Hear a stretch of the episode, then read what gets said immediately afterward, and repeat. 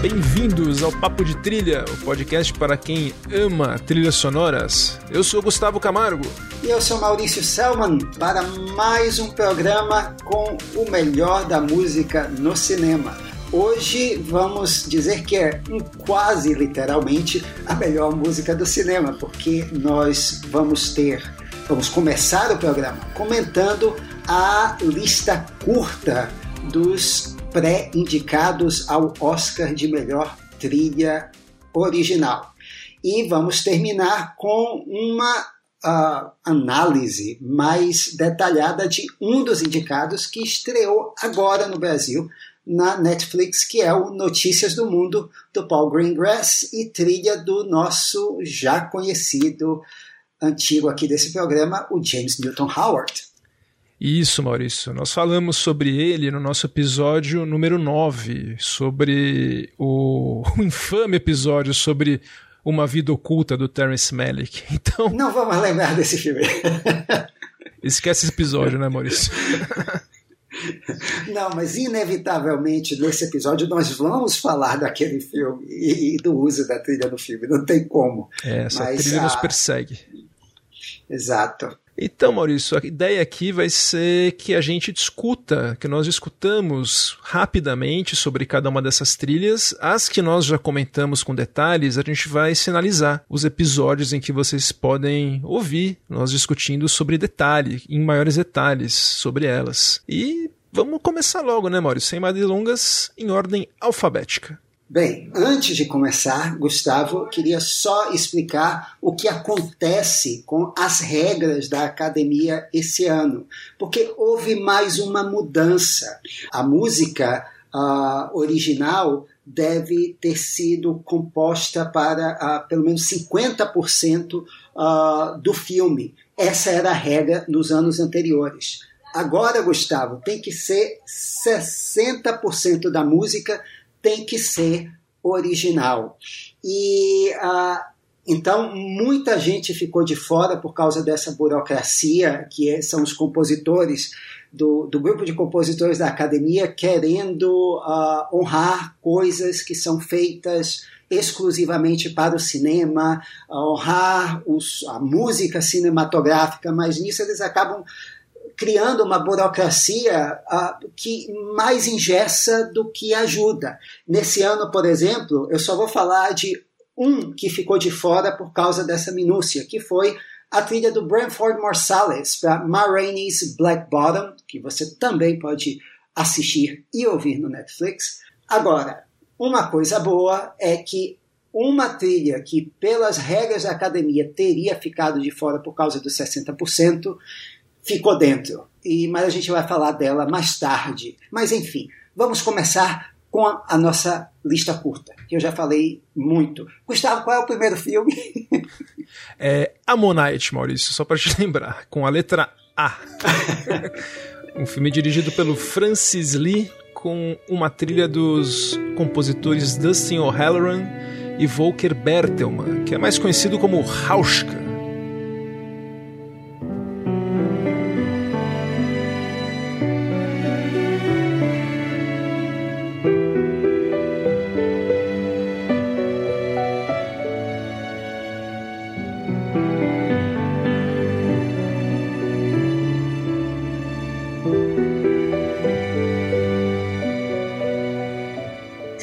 Mesmo. Ele, uh, eles assinaram juntos a trilha do Lion, uh, como o, uh, o Dustin O'Halloran, que é um pianista, e o Volker Bertelmann assinou como Rauschka. E agora eles voltam a trabalhar juntos nesse filme do Francis Lee, Uh, que conta a história da Mary Anning e do uh, uma, uma cientista, uma paleontóloga do século XIX, e o caso de amor que ela teve com uh, uma outra uh, mulher, interpretada pela Saoirse Ronan, e eu falei o nome dela errado com certeza. E A trilha do Bertrand O'Halloran é uma trilha de filme independente romântico, Gustavo. O que eu quero dizer com isso? Como vocês estão ouvindo aí, é uma trilha de piano e violino.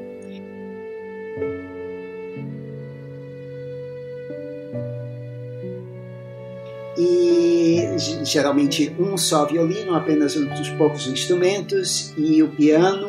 O tema central é simples, mas muito bonito e uh, eles já haviam sido indicados pela trilha de Lion em 2017, Gustavo. O meu problema com essa trilha é que, bem, escutem o tema de Lion.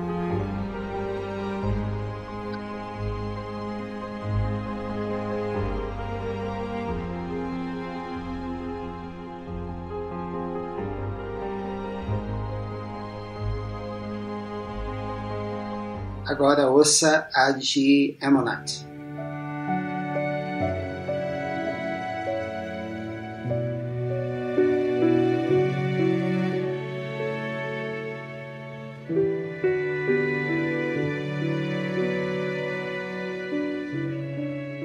É a mesma paleta total, né? Muito parecida. E me chamou a atenção, Maurício. Não, a gente não assistiu o filme ainda, né? Mas é uma trilha curta, são 20 minutos de trilha para um filme de duas horas. Então deve ser bem restrita pois é, mesmo. Mas é, é, é uma trilha. Uh, porque é um filme austero.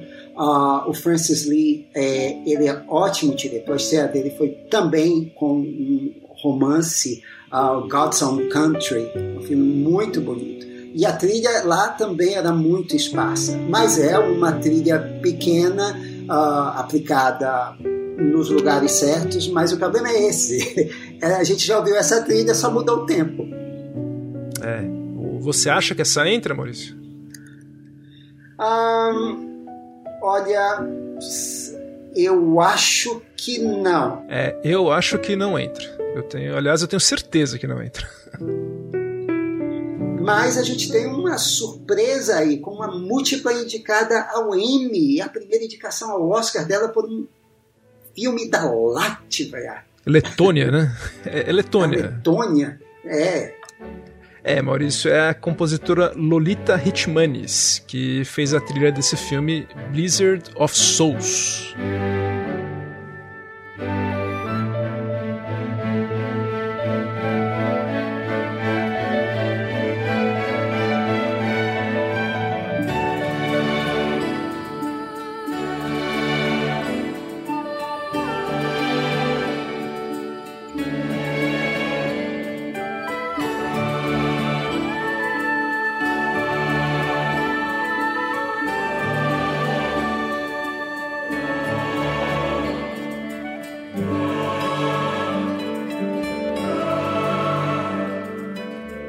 Nós já estamos ouvindo. E é uma compositora que, apesar desse filme estar representando a Letônia no Oscar, ela é norte-americana. Ela trabalha em há mais de 30 anos como compositora de animações da DC, da Hanna-Barbera.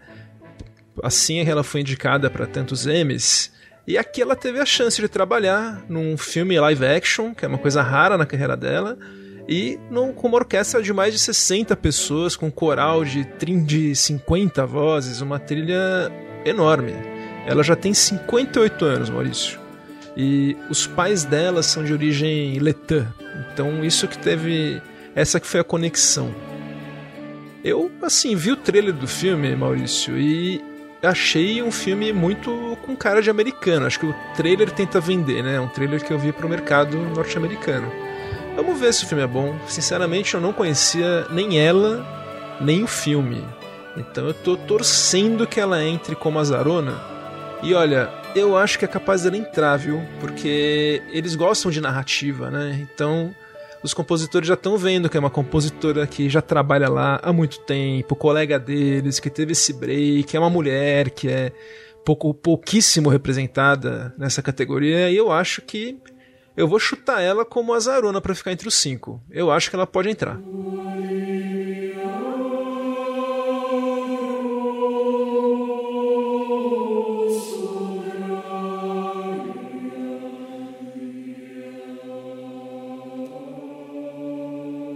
É, é uma trilha e um, um filme que parece também ser uh, da escola clássica, né? Aquela coisa tradicional da academia que tem tudo para entrar mas o nosso uh, filme assunto de hoje também entra nessa cota, então eu não sei. É. Vamos, vamos descobrir. E digo assim, de qualquer maneira, o que, eu, o que eu ouvi eu gostei bastante. Fiquei com vontade de conhecer mais o trabalho dela e espero aí que esse projeto renda para ela outros projetos, outros tipos de filme, aliás, qualquer tipo de filme. Pelo que eu vi, ela podia fazer trilha para tudo, como tudo, todas as compositoras que sofrem com serem typecast em dramas leves, comédias leves, já é, e ela é a única a, compositora nessa nossa lista curta, né? Sim. Tomara que ela entre, eu tô com o palpite que ela vai entrar.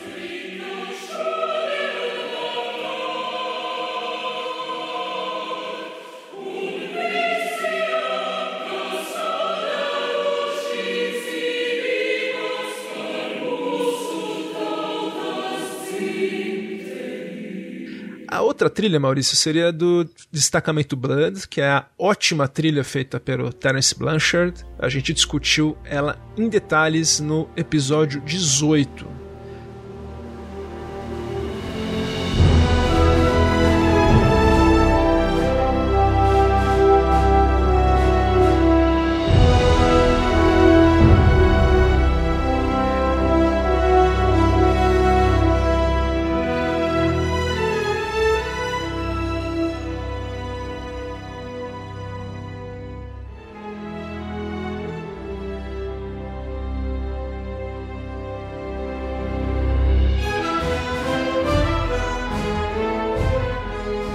Terence Blanchard já teve uma indicação prévia por Infiltrado na Clã, que é uma trilha que poderia perfeitamente ter ganho.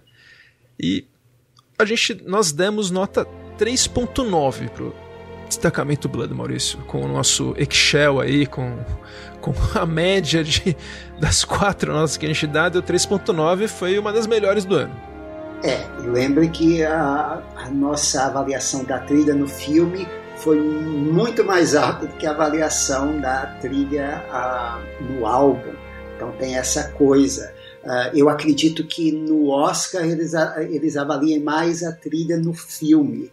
Então hum. isso pode pesar de diferença. Eu acho que essa trilha entra, Maurício. Tomara, eu gostei muito, é um dos melhores trabalhos do Blanchard e uh, não seria favor nenhum.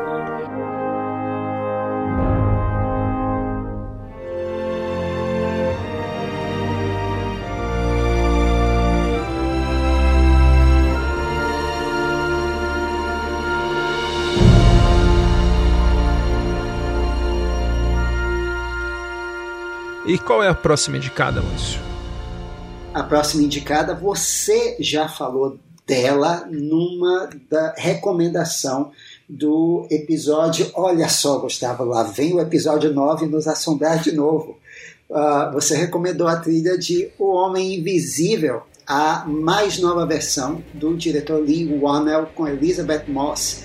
E trilha do nosso também já conhecido por aqui Benjamin Wallfish.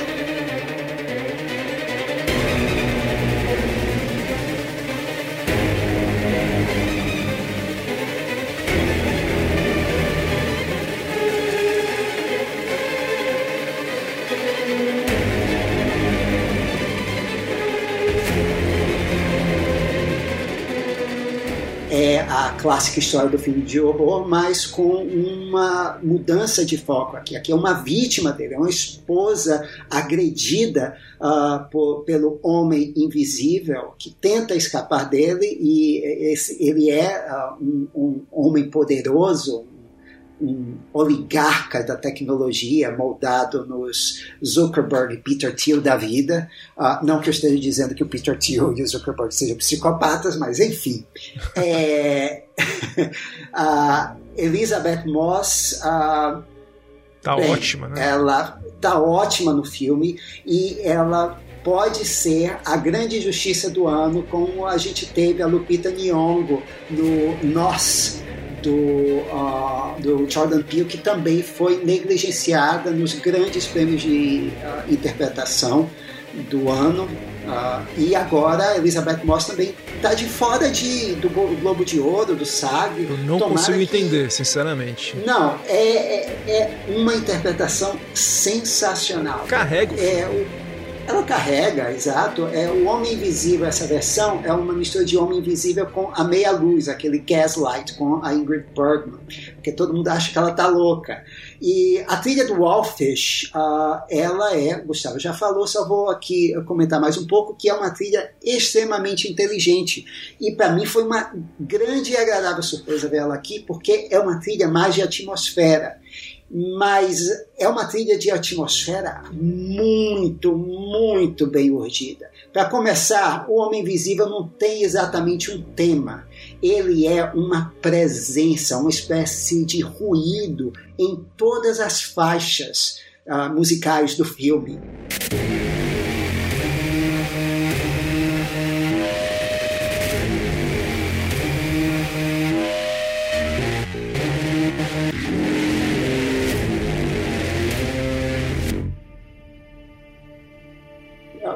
Wallfish ele usa, ele introduz em toda, quase todas as faixas uns pulsos ou umas notas que reverberam, que dão um eco, como se fossem ocas, como se fosse um homem invisível. Ou seja, uh, dá ao espectador aquela sensação de uh, uma coisa espreitando nas sombras e de uma coisa oca, uh, que é uma tradução desse personagem principal.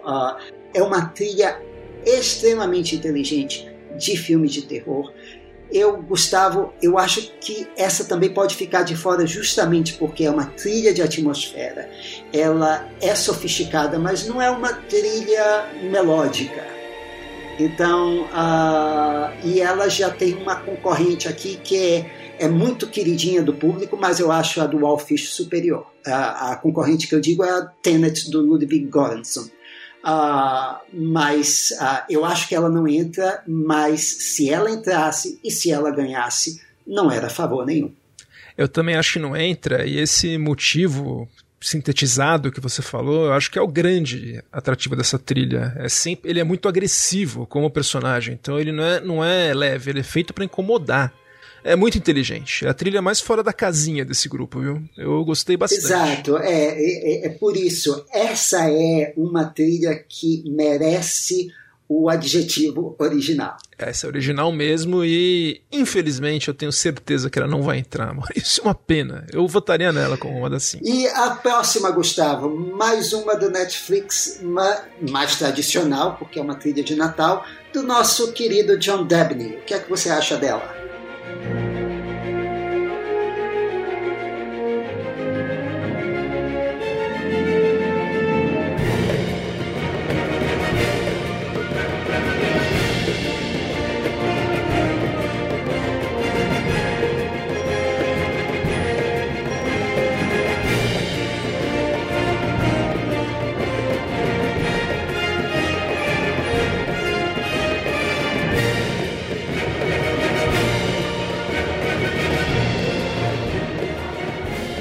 Então, Maurício, é pro filme uma invenção de Natal da Netflix, que foi uma surpresa ter entrado, porque eu sinceramente não conhecia esse filme. Até dei um play para assistir e, meu Deus, eu não sou o público-alvo do filme, né? Mas.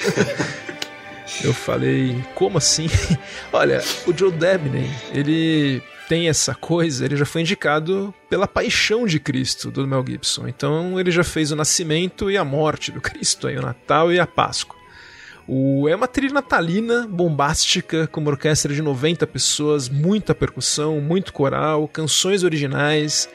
É a trilha mais convencional e a moda antiga do grupo. O John Debney é um ótimo compositor artesão. Ele tem essa ele tem essa técnica, ele é um compositor impecável, ele pode fazer para todos os gêneros, mas ele aqui não trouxe nada novo. É uma trilha competente, grande, mas não, não achei nada que tivesse um destaque. Eu acho que ela foi mais para preencher a lista mesmo, isso.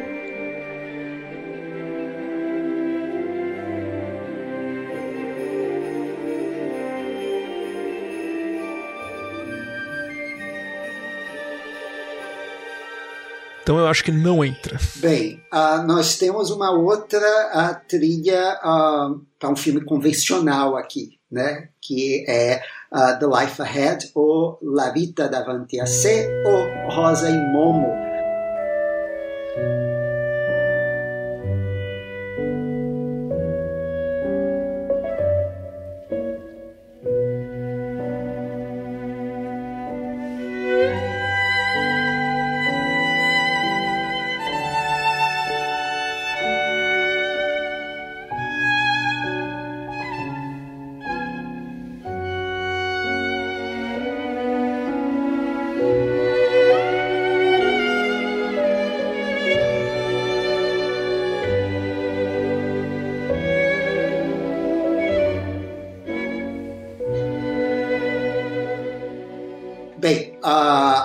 Of Rosa e Momo é de um veterano de 71 anos, o Gabriel Yahed, que já teve três indicações. Uh, ele, todas elas, né, com o uh, Anthony Minghella, por Cold Mountain, o talentoso Sr. Ripley e o paciente inglês. Uh, e ele ganhou o, o paciente inglês. Né? Então, essa não é nenhuma novidade. O filme também não é nenhuma novidade, né? Que ele é uma refilmagem de Madame Rosa.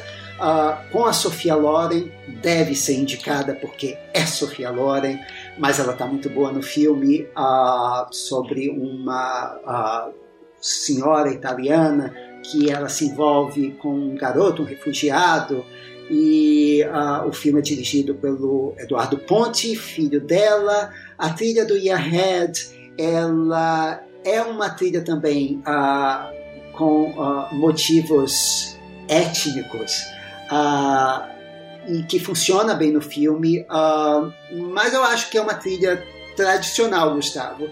E como você está ouvindo aí, o Yahed ele faz uma trilha clássica, que é um filme também clássico.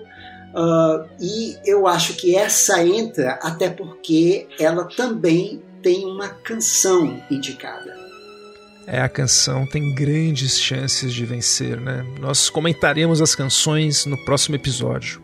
Eu acho, olha, eu acho que essa aí é a boa lembrança do ano, é tipo Oi Sumido do ano, né? Porque o Gabriel Yared é sempre bom ouvirmos sobre ele, né? Eu gosto muito dele, é um compositor sempre com uma paleta das mais variadas, Maurício. Ele faz de desde o filme do Godard a terror do Stephen King, fez a trilha de Troia que foi rejeitada, nós comentamos bastante nós sobre comentamos essa trilha. sobre ela. Eu acho que é um super compositor e é sempre bom ouvir novas trilhas dele.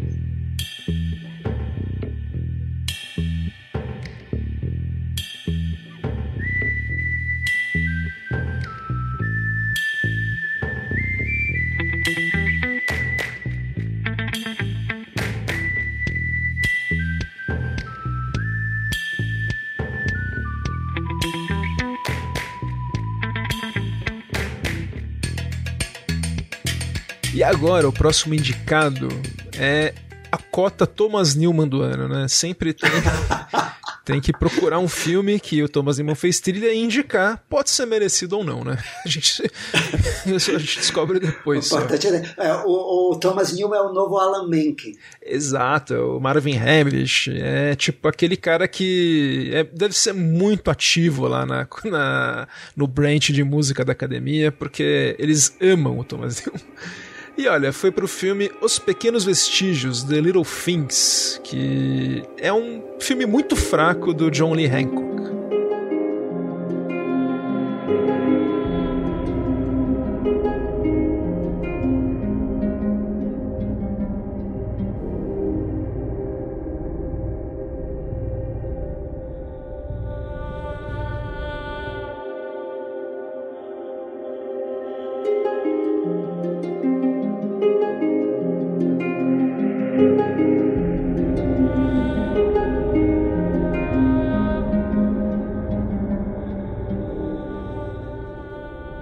Uma ideia que era para ser um filme de serial killer um pouco atípico, mas fica tão raso. Nossa, é uma decepção. Pena, porque o Denzel Washington tá ótimo, como sempre. O Jared Leto tá bem, tenho que dar a mão à palmatória, que não é material para Oscar, mas tá bem. E o Rami Malek tá. Eu descobri que aquela de... aquele dente é dele mesmo, viu? Não é do Fred Mercury. Ele é dentuço. Ele tem aquilo na boca mesmo. Só aumentaram um pouco pro Fred Mercury. O Thomas Newman ele é mais associado a dramas. Daí ele teve aqui uma rara chance de fazer um filme, uma trilha para um filme policial, e ele cria alguns bons e sinistros motivos para cenas de crime. Essa que a gente está ouvindo desde o começo. Mas é uma trilha bem tipicamente dele mesmo, com aquele som característico do Thomas Newman, que é a assinatura dele.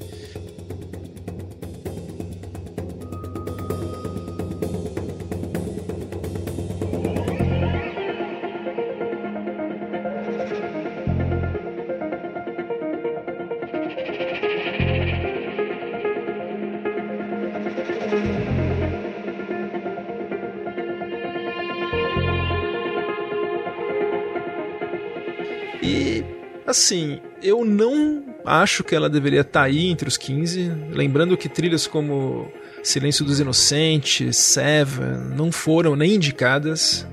Essa, como trilha de serial killer, não chega nem aos pés, dedo mindinho de qualquer uma delas. E eu acredito que ela tem chance de entrar, Maurício. Infelizmente, por ser da cota Thomas Newman. Mas olha, não votaria nela, não.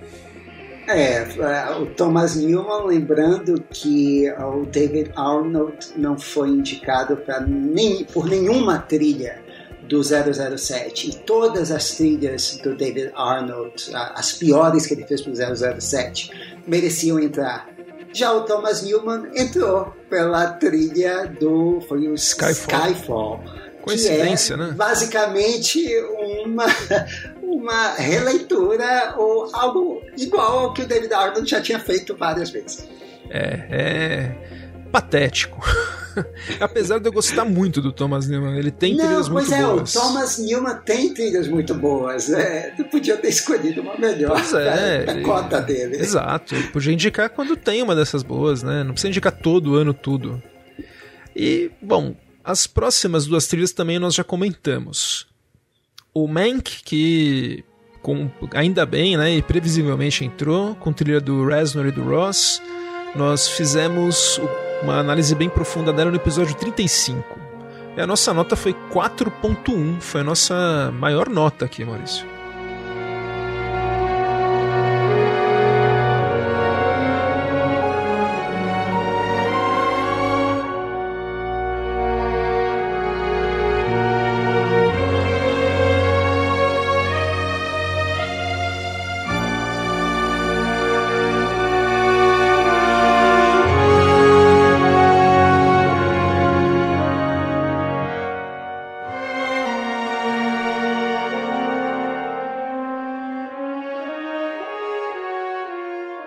Nossa favorita do ano. É, é a que eu acho que vai entrar e é nela que eu votaria para ganhar. Você também, pelo jeito. É, eu, eu, vou me abster de comentar porque eu sou suspeita. é a minha favorita. A outra trilha é do Céu da Meia-Noite, também da Netflix, que é tá virando a cota Alexandre Desplat também. Porque a gente comentou ela no episódio 36, nós avaliamos como 2.7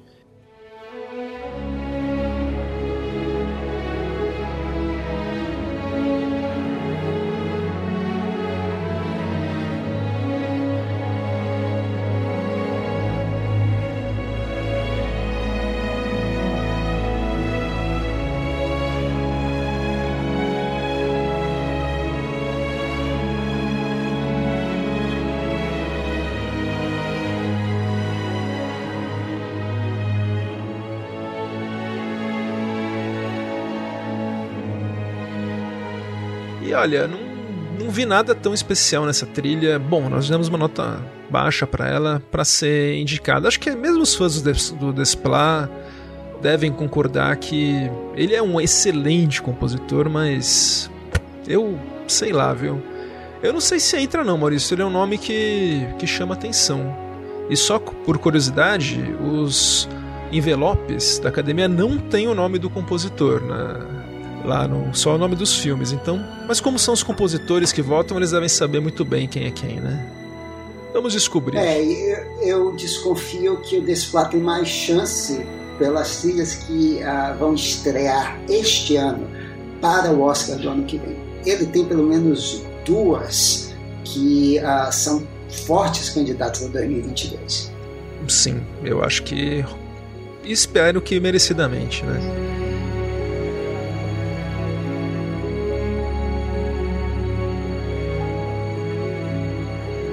Agora a próxima trilha é uma que eu ouvi umas partes, tenho certeza que o Maurício ouviu também. Eu ainda não vi o filme, mas é um dos que eu mais quero ver. Diga aí, Maurício. É, o que é que eu posso dizer sobre Minari?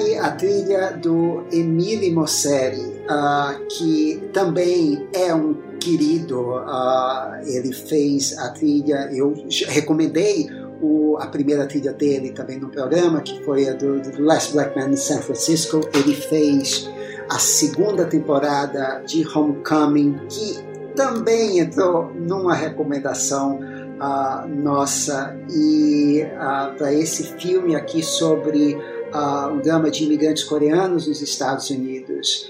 É, ele faz mais uma trilha linda. É, eu acho, Gustavo, que essa é a trilha romântica, embora não seja um filme romântico, mas é uma trilha caracteristicamente romântica. Essa é a, a trilha romântica da temporada, essa é a trilha romântica dessa lista.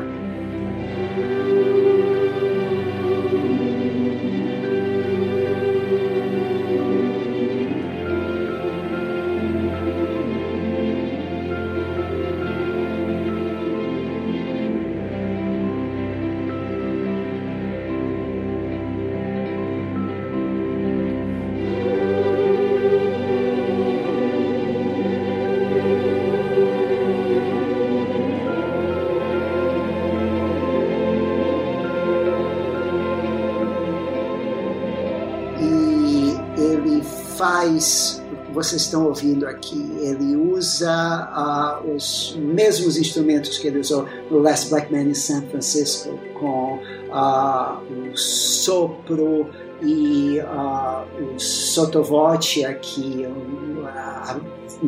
uma voz magnífica também usada no, na trilha, e ele também está concorrendo na categoria canção com Rain Song. A gente vai falar dela num próximo programa, que também é muito bonita. E, uh, bem, ele foi indicado ao Critics' Choice e a primeira indicação dele é: se você ouvir só a trilha, você já vai ficar encantado. No filme, então, é, você vai entender por quê.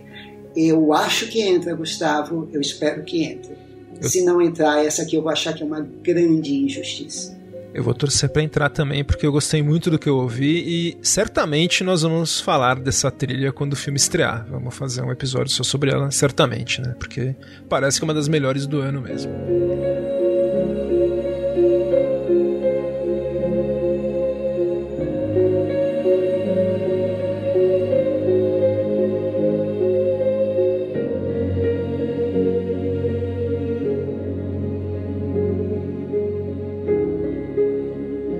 Eu assim, eu acho que entra ou ela ou o Blizzards of Souls. Acho que vai ser ou um ou outro, na cota azar. Tá ali naquele mesmo, exato, naquele mesmo. Uh, concorrendo para o mesmo espaço ali. É. gostaria que entrassem as duas, mas eu acho muito difícil entrar em as duas. Um eu desconfio que o Rosa e Momo vai, vai, chega para lá vocês duas e entra. Ah, bom, vamos, vamos descobrir. Bem, mas agora vamos falar de um épico. Um épico que. épico no preço também, que foi nos Estados Unidos, né? Que foi caro. A gente. Nós tivemos a chance de assistir aqui, incluso no Disney Plus, é Mulan.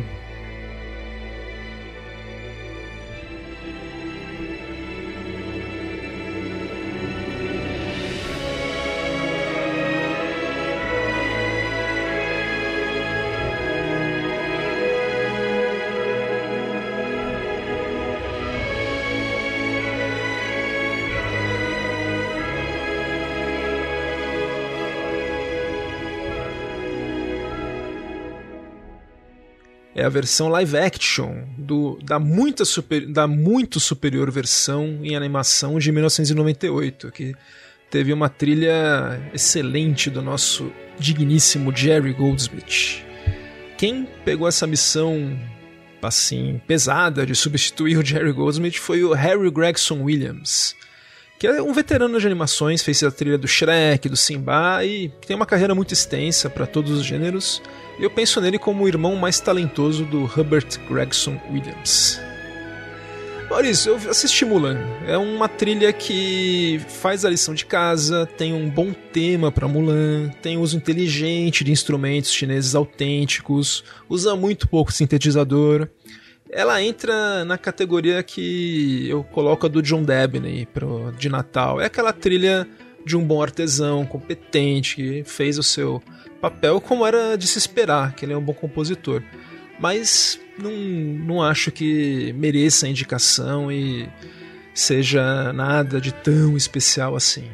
Eu gostei da trilha, mas não acho que seria uma das melhores do ano, não.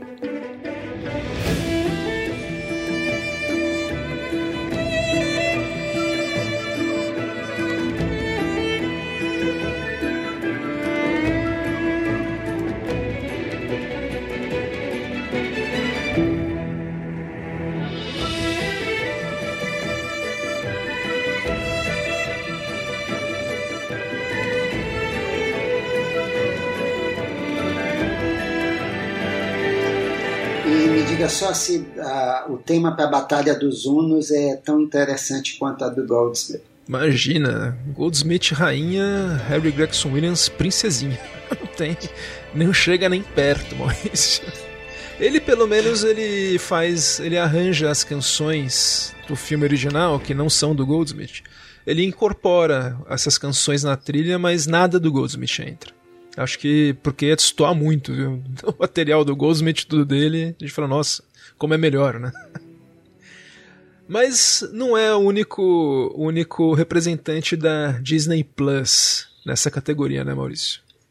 É, inclusive o representante, o próximo representante da Disney Plus é, na verdade, o favorito para essa categoria e nós já falamos muito dele aqui, que foi o Soul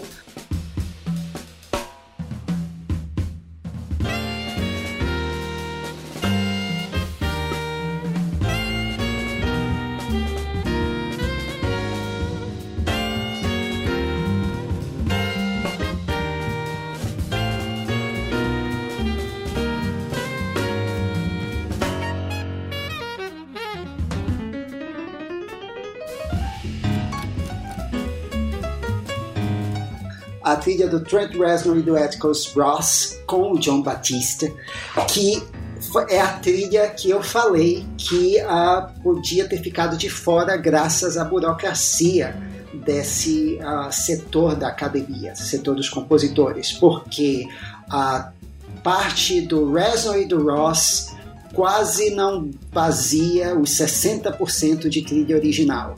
E a Disney, sabe-se lá por que diabos, resolveu listar a contribuição do John Batiste, que é a parte jazz da trilha, como música adicional. Mas felizmente a academia entendeu, como nós defendemos aqui no programa sobre, o, sobre essa trilha, que ela é uma obra única, uma obra em conjunto desse do e do Ross com o John Batista. E ela felizmente entrou. E ela é, como eu disse, a favorita.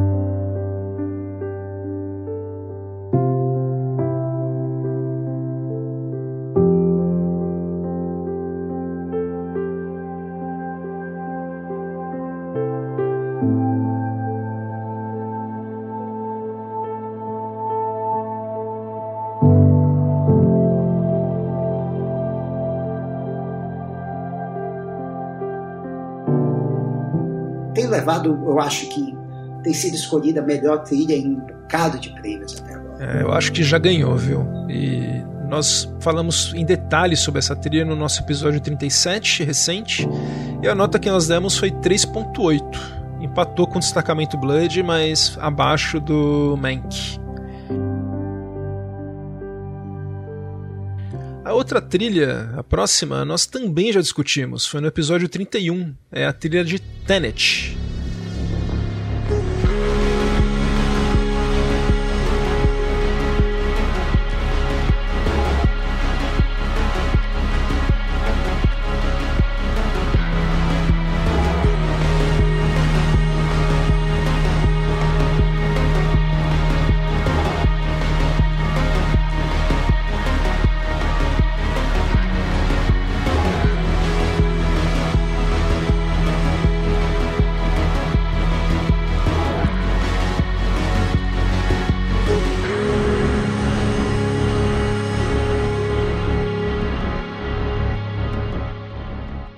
Essa trilha do Ludwig Göransson, que nós demos uma nota um pouco mais baixa, 2.8. Lembrando que é, é o máximo é 5, né? Então, uma trilha, sim, acima de 2,5, acima, quase no 3, né, Maurício?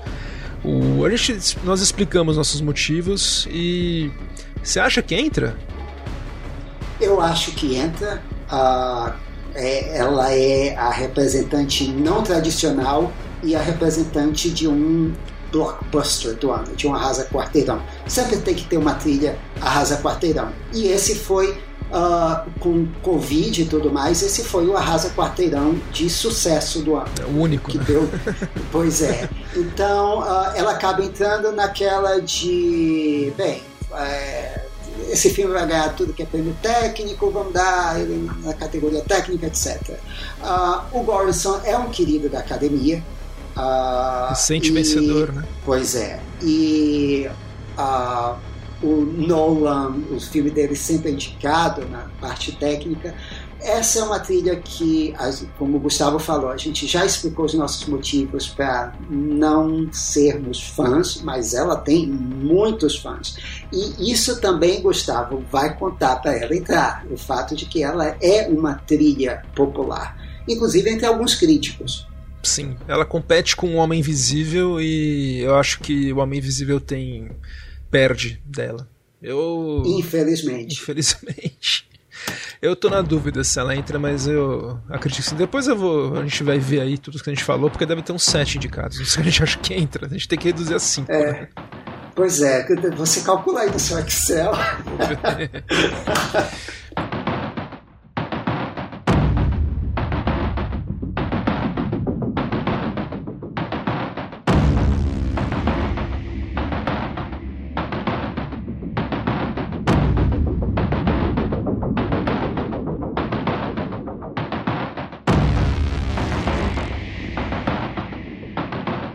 A gente tem uma agora que não vai entrar, né, Maurício? Pelo menos nessa, nessa categoria. Acho que ela vai entrar como canção. Olha, Gustavo, é uma pena, porque é uma das duas ótimas trilhas que um ótimo compositor fez esse ano, que é o Daniel Pemberton. É a trilha para o julgamento do set de Chicago, The Trial of the Chicago Seven. Eu não sei se o título em português é esse. Eu acho que é o, o set de Chicago o 7 de Chicago. Obrigado.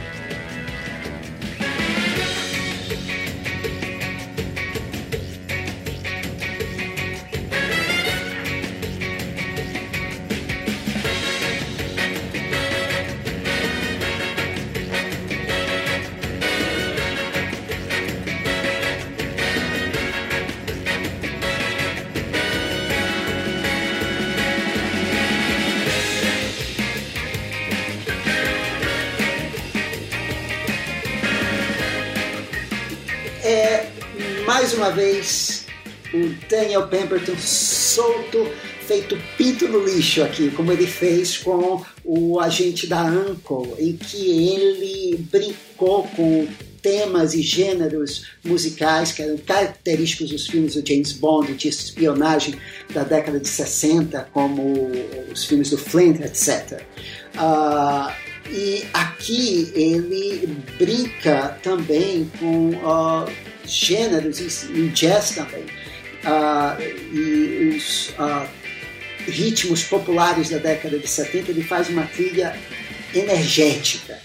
Uh, e que não, de, não seria um desmerecimento ela estar tá na lista dos indicados, mas é, eu acho que ela não entra. É. Eu acredito que ela pode ficar de fora, uh, mas uh, ela também tem uma indicação, a canção, e se a canção entrar, provavelmente essa é a linha de vida dela para a categoria. A canção é a Hear My Voice, da, foi escrita pela Celeste, uh, e o, o Pemberton é também o compositor dessa canção.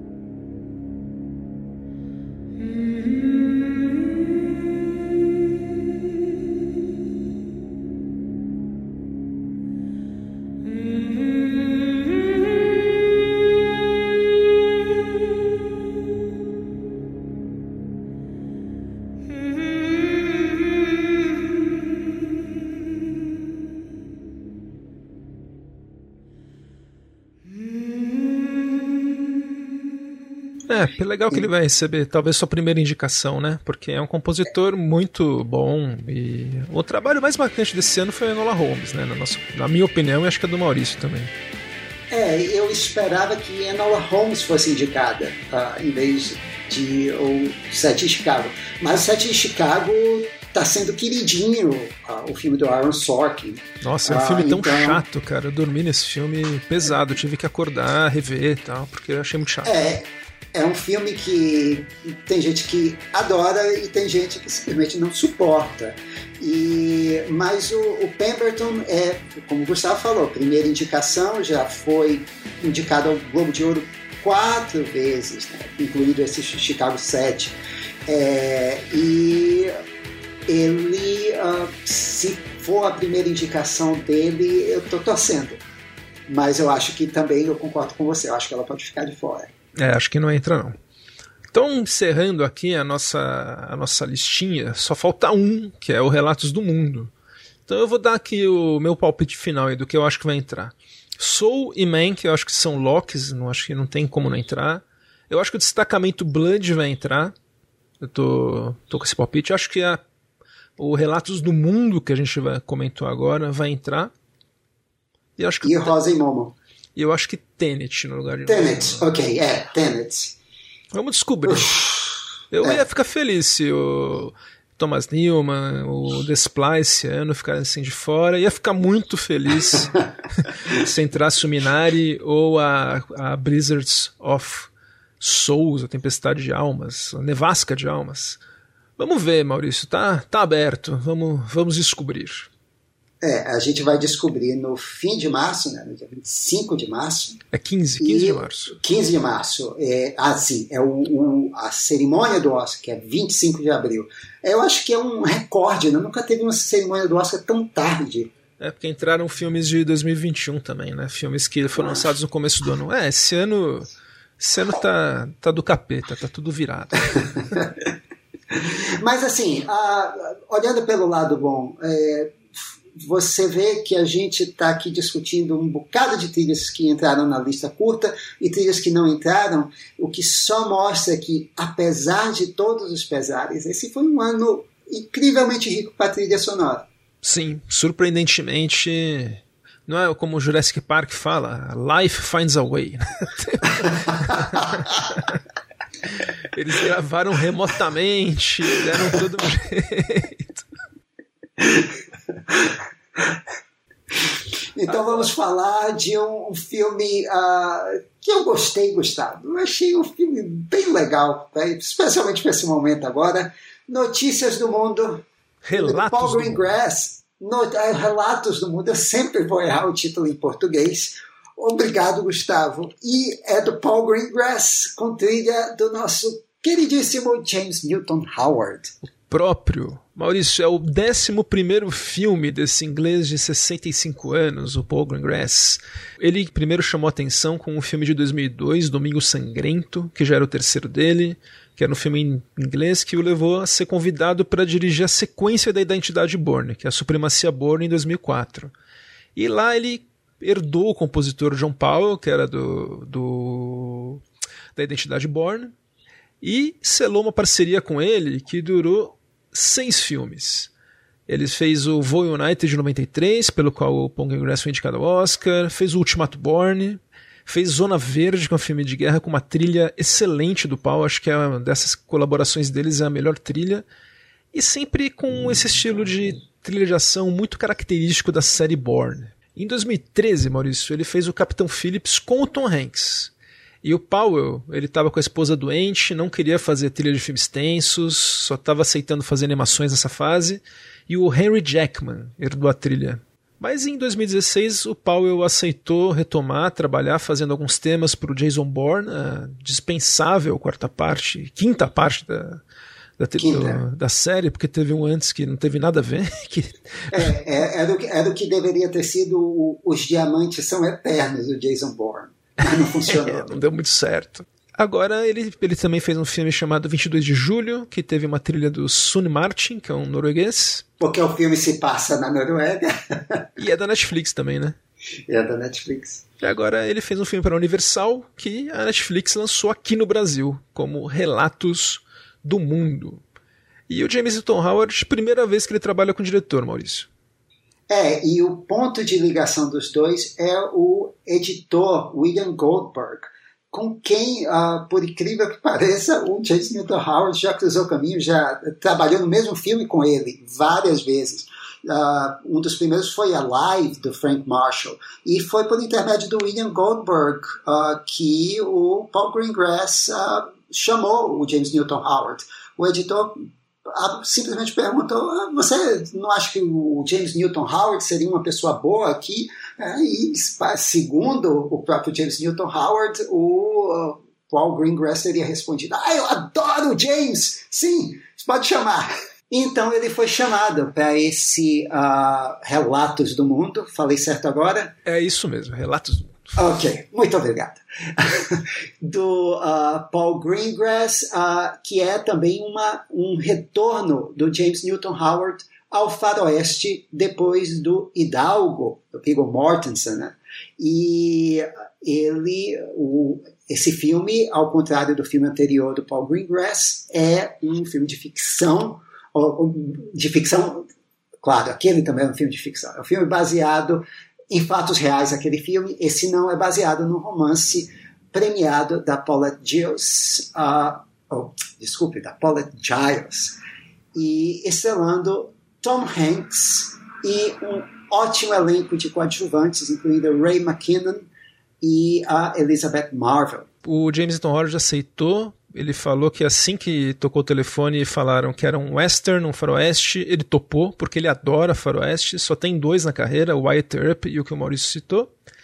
E olha, assistindo o filme, muita gente não acha que seja um faroeste, ou esquece que seja um faroeste, apesar de ter vários temas clássicos do gênero. Essa a gente vai falar da sinopse, vai falar da sem sinopse, nós vai falar do filme, mas essa tem uma figura que é imortal dos faroestes, a criança branca criada por índios, desde o Rastros de ódio, né, Maurício?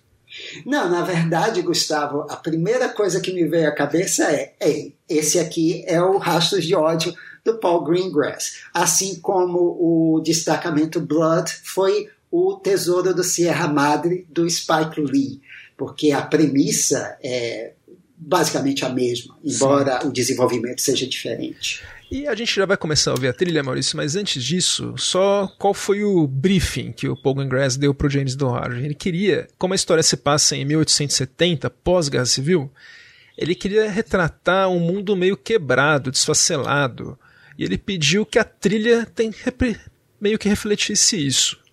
A solução do Newton Howard foi pegar instrumentos antigos, de época, que rangem bastante, que não tem a melhor das afinações, para dar a impressão de ser uma trilha rústica.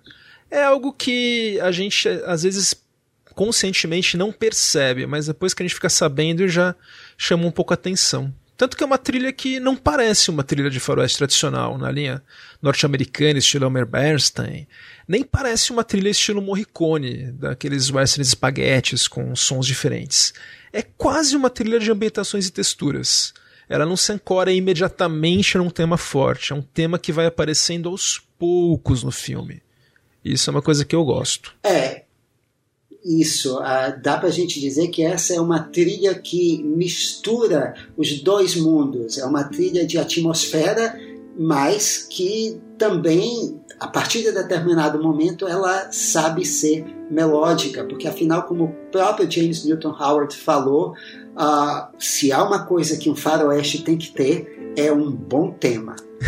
Sim, não tem como não ter. Então a gente vai. Vamos começar ouvindo a trilha aqui.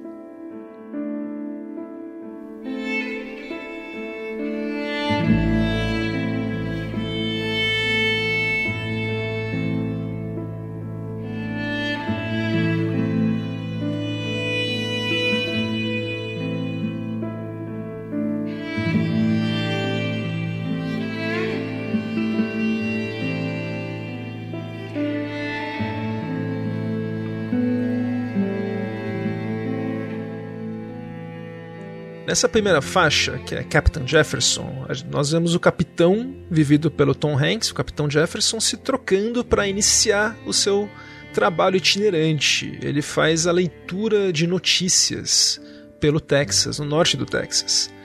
E a música e a fotografia ajudam a deixar a cena com algo meio deprimente, meio triste. Teoricamente, ele está fazendo o trabalho dele, que é um trabalho muito digno.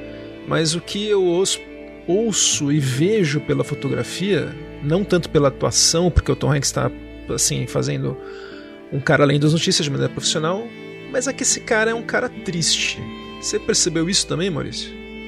Sim, uh, é uma composição que ela dá uma interpretação do personagem sem entregar muito sobre ele, mas também ela pode estar representando o lugar, que é essa cidadezinha de Wichita Falls, uh, de noite, nevando, né? É um ambiente triste. É, é uma coisa e ah, nós estamos aqui logo depois da Guerra Civil. A gente está vendo os efeitos da Guerra Civil no sul dos Estados Unidos e é uma trilha que dá essa atmosfera alquebrada.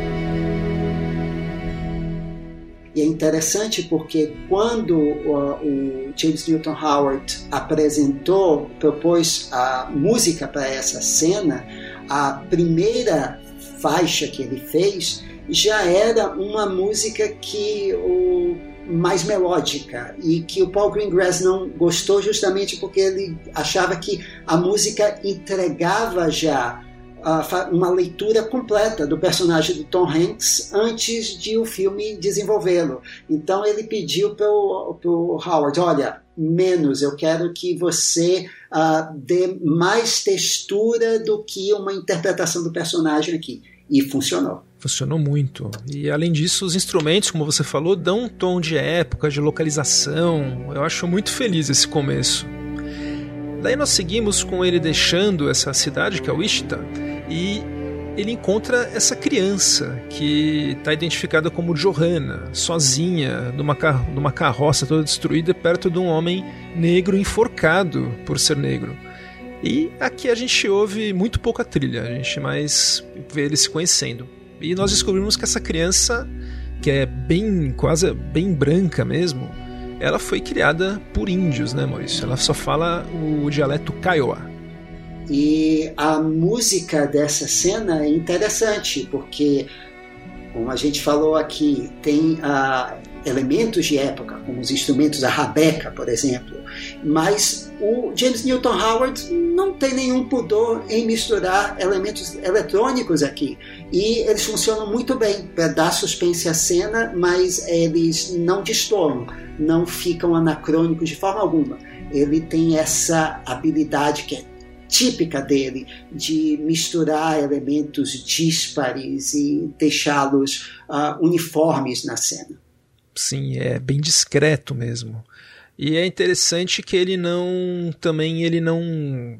A gente vai falar um pouco disso, mas como ele lida com, a, com essa menina que é, vai ser uma personagem importantíssima do filme, como ele lida com ela também.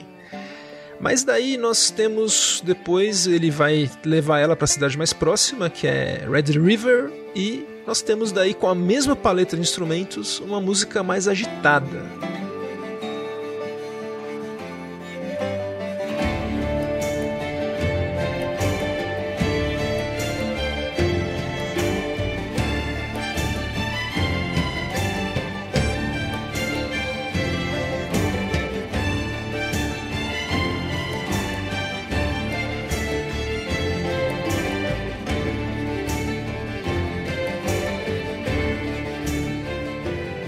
Essa música para dar uma ideia de movimento, né? Que uma cidade movimentada funciona muito bem.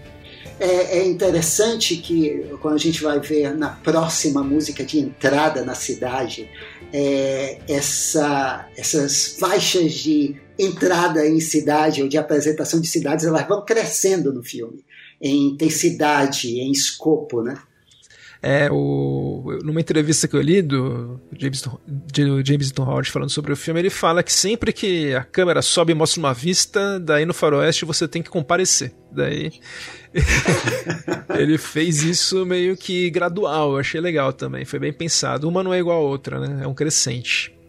Daí nós acompanhamos, né? A gente descobre que ele vai ter que levar ele pessoalmente, a criança, até a cidade de Castroville, por uma série de razões.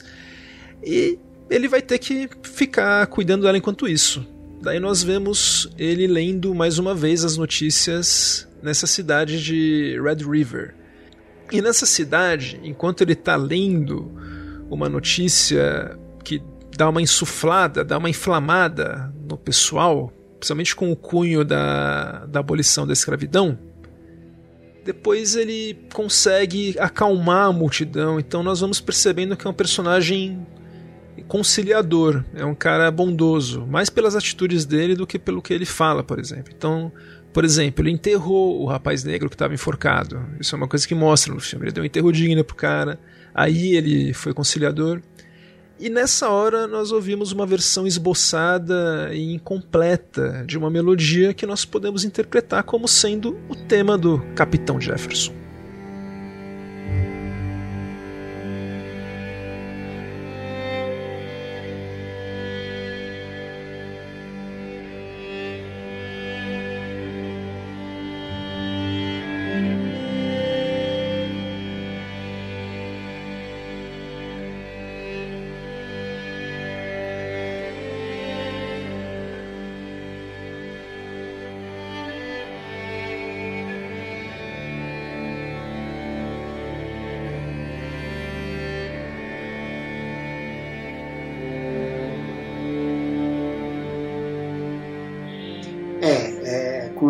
Quando a, gente vai ver daqui a pouco, o James Newton Howard ele desenvolver esse tema de trás para frente, porque só no final que a gente vai ouvir ele todo, né?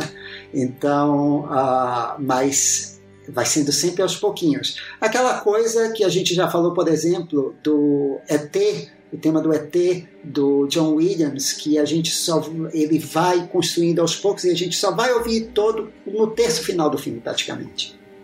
É, eu gosto de trilhas que fazem isso, que vão construindo, mas que mostram o tema, porque tem as trilhas que vão mostrar na, só na última faixa, daí não, ele vai construindo gradualmente. Não, é por, dando a, a, aquela relação, a conexão a, entre a música e o personagem. É como certeza. se nessa fase o capitão, o Jefferson, não, não estivesse sendo ele mesmo. É um cara meio esfacelado. E o tema tá quebrado também. Então, aos pouquinhos é, a gente vai, vai aprendendo. Né? Exato. Né? A gente vai aprendendo sobre o personagem aos poucos no filme. Aqui, é, nessa cena, como você disse, a gente vê uma faceta nova dele. E então, à medida que a gente vai descobrindo mais sobre ele e ele descobrindo mais sobre si mesmo, o tema vai se desenvolvendo. Ele vai crescendo. Isso é uma cartada boa da trilha. Esse spotting foi bem legal. Depois, Maurício, o, a menina, a menina Joana, ela vai ter que usar umas roupas que ela não gosta, daí eles vão ter que parar na cidade de, de Dallas, no Texas. E quando ela tá, a menina um dia acorda e coloca sua bata indígena. É a, a gente ouve alguns ecos de instrumentos indígenas nessa hora, Maurício. Eu gostei.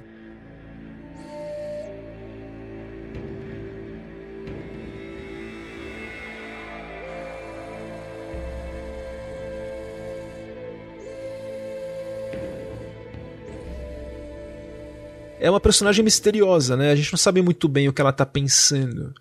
Então, quando ela põe essa roupa indígena, a gente vê que ela tem uma conexão forte com os indígenas mesmo. Inclusive tem uma cena muito bonita que mostra ele, elas vendo, ela vendo eles saindo, migrando do outro lado de um rio, uma imagem que eu achei muito linda. Acho que foi computação gráfica aquilo. Ah, sim. O filme, é, eu achei até um, uma surpresa o filme não está na, na lista curta de computação gráfica, porque tem muita coisa ali que com certeza é computação gráfica, mas muito bem feita. É, é, o melhor tipo de efeito especial, né? aquele que a gente não nota, ah, não fica aparecendo. Mas uma coisa que eu adoro também nessa sequência é a música, é como ele isso no filme inteiro. Uh, você vai ouvir muito o vento no filme. E parece que o James Newton Howard ele nessa cena inclusive especialmente nessa cena ele toma ele, ele tira vantagem do, dos elementos da, do som do filme para construir a faixa. A faixa é bem orgânica com esses sons de chuva. É, é uma faixa que é, no filme todo você vai encontrar faixas assim, que você tem o som ambiente e o James Newton Howard está fornecendo um underscoring uh, e ele tem que competir com sons ambientes, mas ele não compete, ele acrescenta e é o que acontece aqui.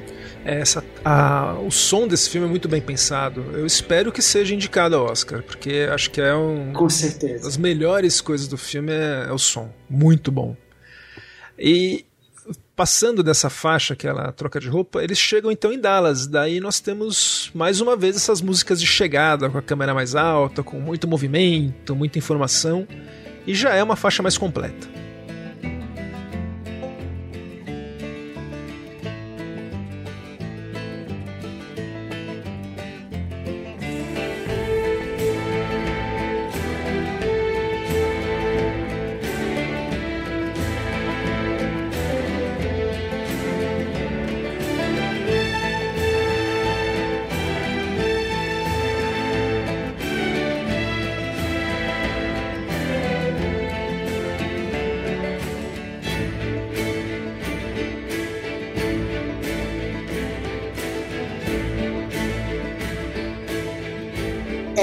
Essa faixa já tem a música do Capitão um pouco mais formada. É, um pouquinho mais, mais perceptível. Exato, só que num arranjo épico, um arranjo. Aqui eu acho que é o nosso primeiro grande arranjo típico de faroeste, né? É, um pouco mais mesmo. Mas nunca chega a ser aquele tema bem, sei lá, silverado, assim. Chega é mais. Não, é uma coisa é sempre mais curta. Mesmo sempre na suíte final, ele só tem um grande momento, porque é uma trilha é, melancólica. Daí nós temos uma longa cena de ação, que é uma cena de ação muito boa. Eles têm que fugir correndo de Dallas, que tem um trio de douchebags que estão. que tentam sequestrar a menina, falando até em estupro, uma coisa horrorosa. E o James Dean Howard daí começa com eles fugindo, fazendo uma de suas especialidades, que são cenas de ação. Ele faz um uso muito criativo do, desse tema de movimento daí como algo mais perigoso de perseguição. Nós temos depois uns momentos de puro terror nessa faixa.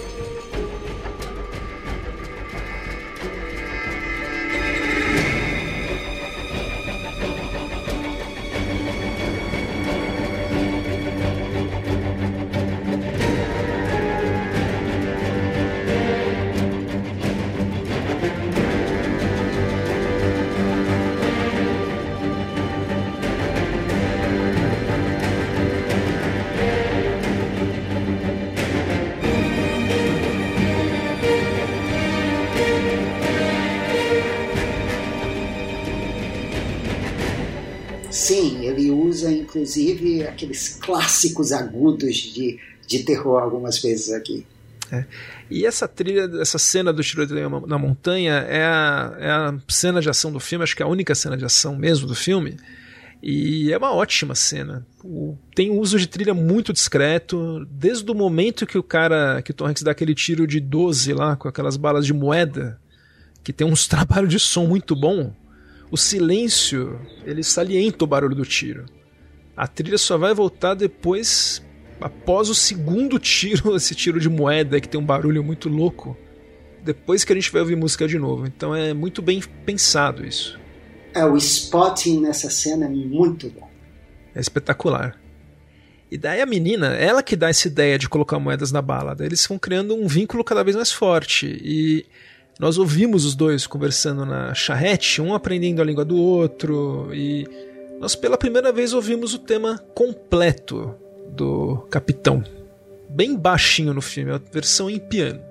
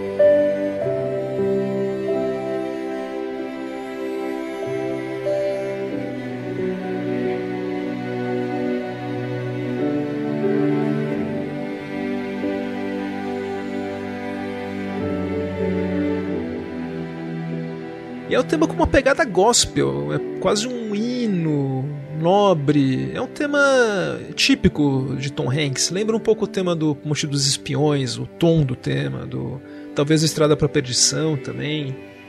E ele termina até com uns acordes que parecem muito da Aleluia do Leonard Cohen, né?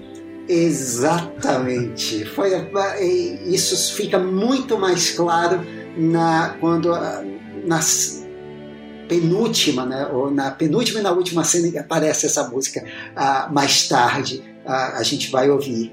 Uh, então são dois instrumentos que sobressaem aqui, são o piano e a rabeca, e também o violino algumas vezes, mas principalmente o piano e a rabeca. A rabeca, aquele instrumento, como o Gustavo falou, uh, que é de difícil afinação, é um instrumento uh, que é difícil de ser domado uh, e que é como a gaita de Follies escocesa ou a gaita mesmo, então que são aqueles elementos que dão a uma trilha sonora um som mais duro, mais sujo, usado, por exemplo, em filmes como Era Uma Vez no Oeste, o Ennio Morricone usa com grande efeito a, ga a gaita. Uh, então, aqui o James Newton Howard faz a mesma coisa. Engraçado, Gustavo, que ele disse que uh, foram músicos uh, especializados em instrumentos antigos na, na Inglaterra que foram chamados para tocar esses uh, instrumentos. Foi, era difícil achar um músico que toque bem esses, esses instrumentos, porque apesar de que os instrumentos sejam difíceis de ser domados, eles tinham que ser um pouquinho que seja domados, né? E então o músico tinha que ser muito bom. E Maurício, daí esse filme, eu gostei do filme, mas ele daí começa a ter um caráter um pouco episódico. Eu, quando esses bandidos aí foram mortos, eu achava que ia ter uma, um deles ia sobreviver, ia persegui-los, mas não. Daí a gente vai encontrando novos, novos personagens. Isso deu um caráter meio episódico. Eu acho que o filme perdeu um pouco de ritmo, para mim, pelo menos aí. Mas aí ele para numa cidade, né? Ele para nessa cidade que tem um cara meio ditador lá, um tal de Farley. E ele desafia o Farley, né, Maurício? Ele vai ler. As, o Farley quer que ele leia as notícias do, do jornal dele lá, ele quer que o Farley leia os pingos nos is, né? Que, e o cara quer ler um jornal normal. Daí nós ouvimos novamente, quando ele se impõe lá, o tema do capitão, de maneira mais clara e mais nobre ainda.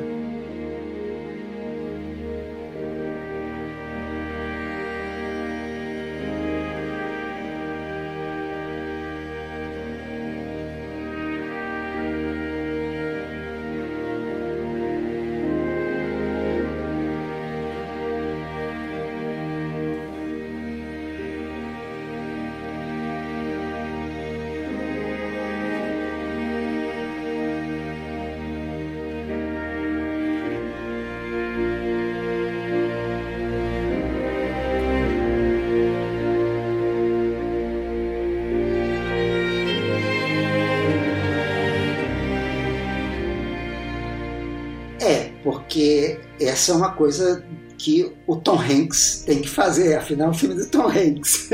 Ele tem que fazer uma coisa nobre e aqui a gente tem uma ideia do capitão como uh, já um, um um ser humano uh, capaz de gestos nobres e até corajosos, né? Uh, corajosos, né? Eu achei bastante inconsequente porque se ele morresse ali, ele estava com a menina, ele tinha que cuidar da menina também. O que é que ia acontecer com a menina?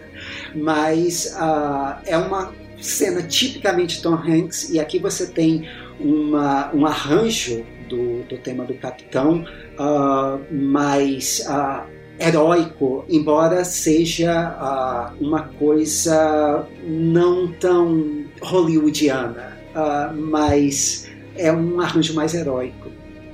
É, eu acho que foi no ponto, né? ajuda muito a cena.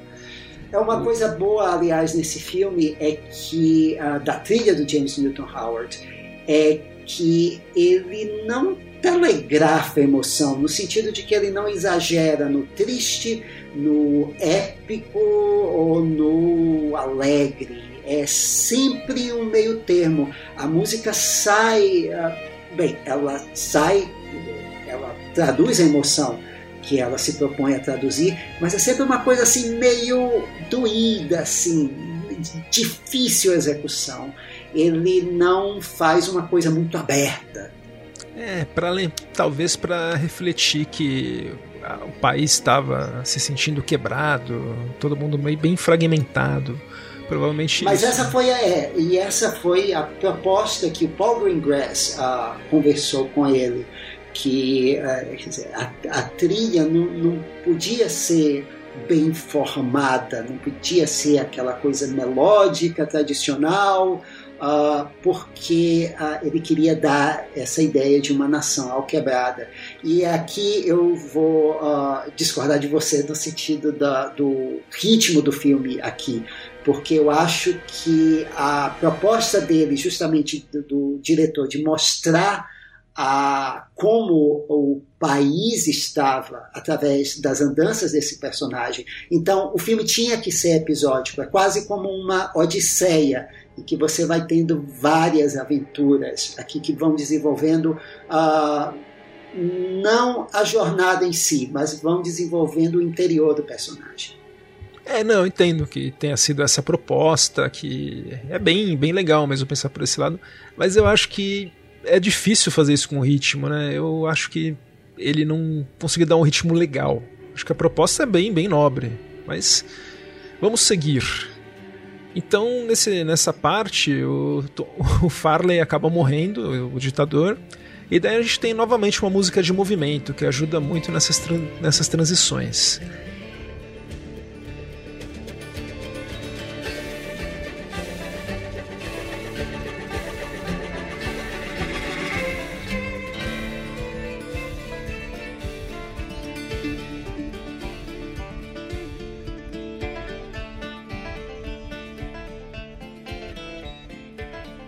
Então, nós temos uma sequência bem, bem significativa. É quando a menina encontra a casa dela, que antes dela ser sequestrada pelos índios.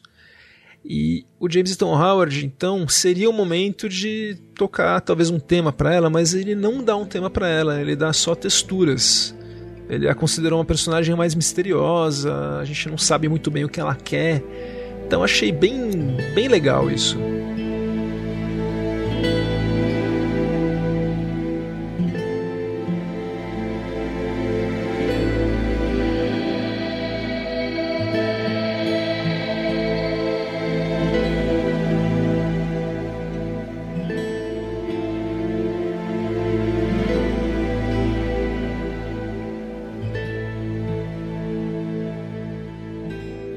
Uma menina muito confusa, né? Ela foi separada da família, depois ela adquiriu toda a cultura do, daqueles que separaram da família e já estava adequada lá e depois foi separada deles. Então ela é muito confusa mesmo, né? É um dia de cada vez para ela mesmo.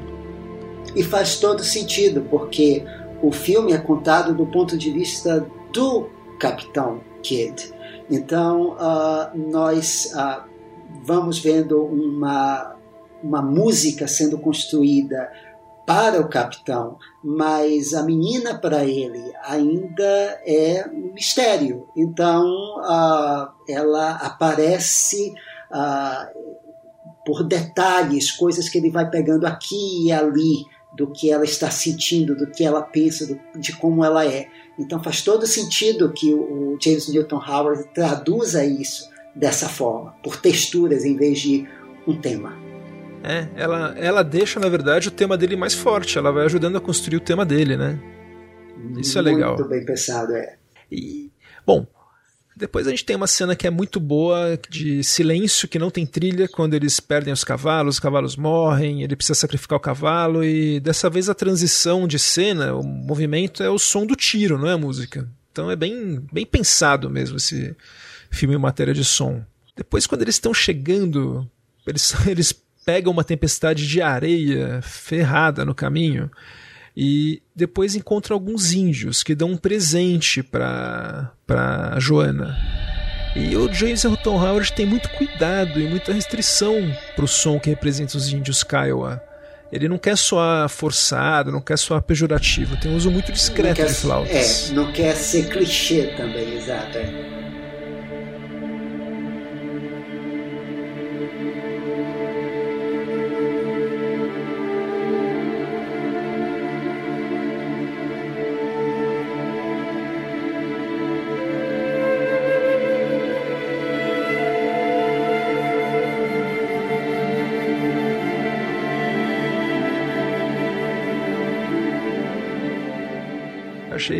bem, feliz mesmo.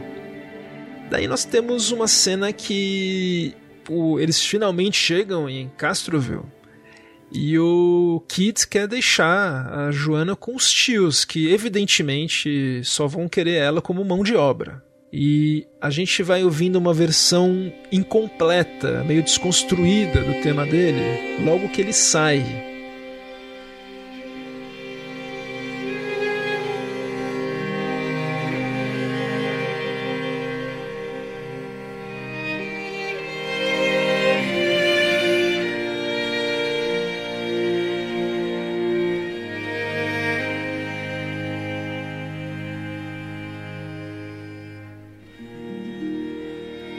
Porque ele deixa uma, uma situação incompleta com a Joana, Maurício, na minha opinião. Ele sai de lá muito, muito mal, deixando ela com esses tios.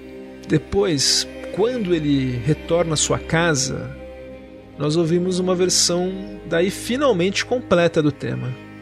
É, tem primeiro a versão dele entrando na cidade, que é uma coisa bem melódica, né? Sim, é, ele chegando, eu pensei mesmo nessa cena, a casa que eu falei, a cidade, né, entrando, é uma versão completa e melódica mesmo, como se ele tivesse daí completo mesmo, né?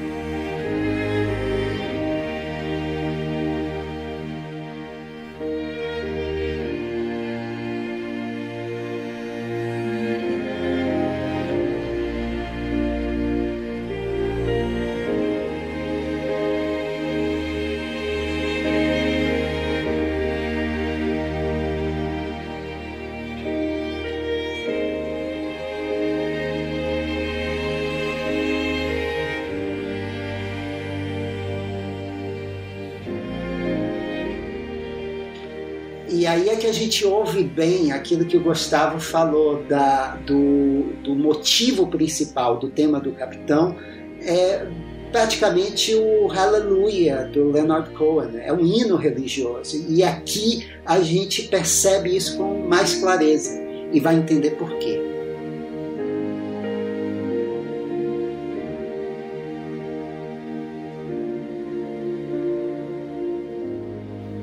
É, o Kids, quando ele chega, o capitão, ele procura um amigo de infância e daí nós descobrimos que ele na verdade é um viúvo. Ele recebeu a carta que a esposa dele tinha morrido enquanto ele estava servindo o exército. E morreu por de isso cólera. Ele morreu de cólera. E por isso ele ficou cinco anos como leitor itinerante de notícias. Ele não tinha coragem de voltar para casa e fazer o luto pela mulher lá. Ele sentiu, sentiu muita culpa. Então a gente, nós temos uma cena que vai ter a versão mais completa, mais bonita do tema, que é quando ele vai finalmente visitar o túmulo da esposa que está numa igreja.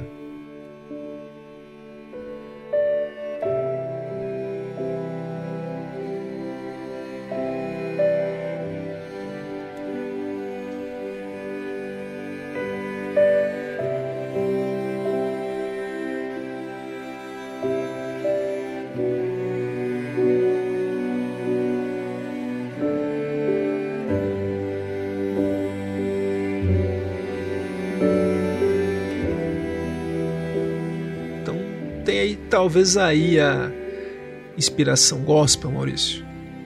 É, e se você está esperando aqui uma versão de orquestra inteira, violinos a toda altura, você vai se surpreender ou se decepcionar, porque é uma música arranjada como um hino religioso. Então é bem contido isso. Muito contido. É, acho que é, é o momento o momento de trilha que eu mais gosto no filme vem logo depois desse. Esse é um dos que eu mais gosto. Mas o que eu mais gosto é esse, é o último tema de transição, quando ele volta para resgatar a Joana. Daí a gente tem essa, esse tema mais grandioso, mais inspirado, mas ainda assim sem ser épico.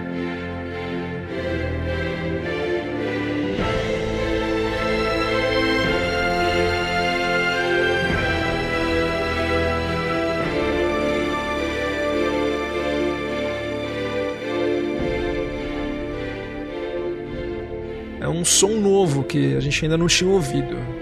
Porque, exato, é o som da nova família, né? É, é um som bem inspirado mesmo. E ele chega lá e encontra, encontra a mina com o pé amarrado, assim, né? Eu falei, nossa, que.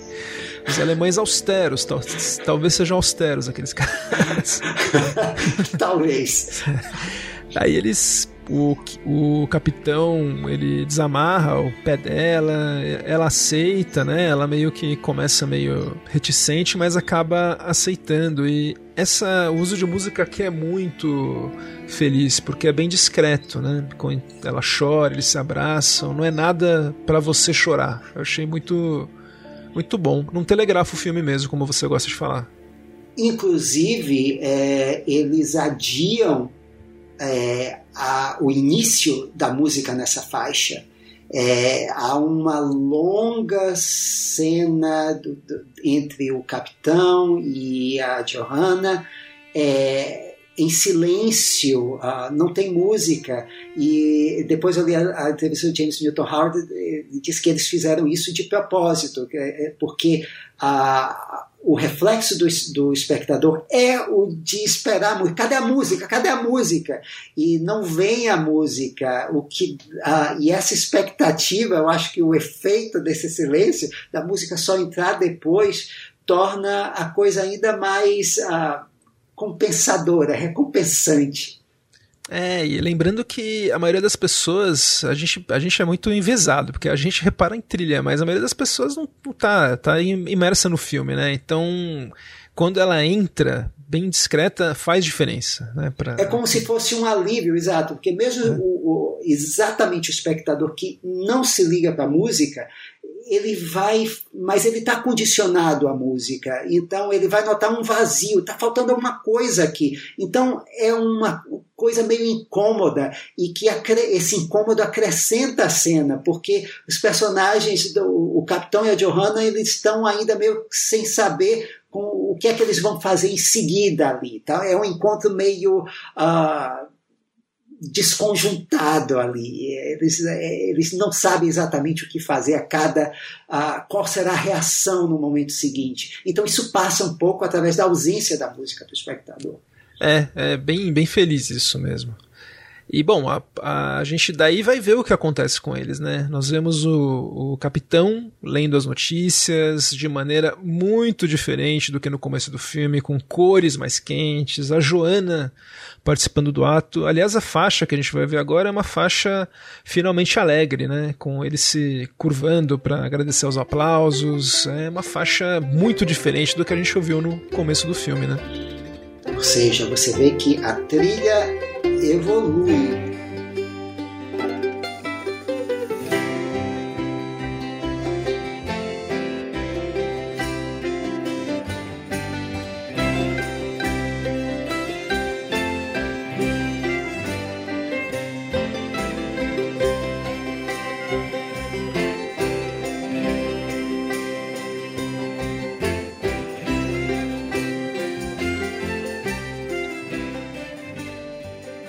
mesmo tom do começo ao fim.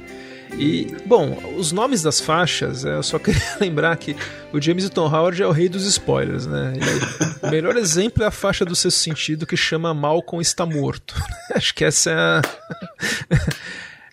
Dá pra dizer o nível de spoiler do James. Bom, nós não podemos falar nada, né, Maurício? Também. E essa faixa chama Miss Joanna Kid. Então, a gente, quem, quem lê as faixas no Spotify já sabe. No final ela vai. Não precisa ver o filme. então, nós temos daí os créditos finais. E eles começam com uma sucessão né, de todos os temas, mas começa com uma música mais alegre para não cortar o clima.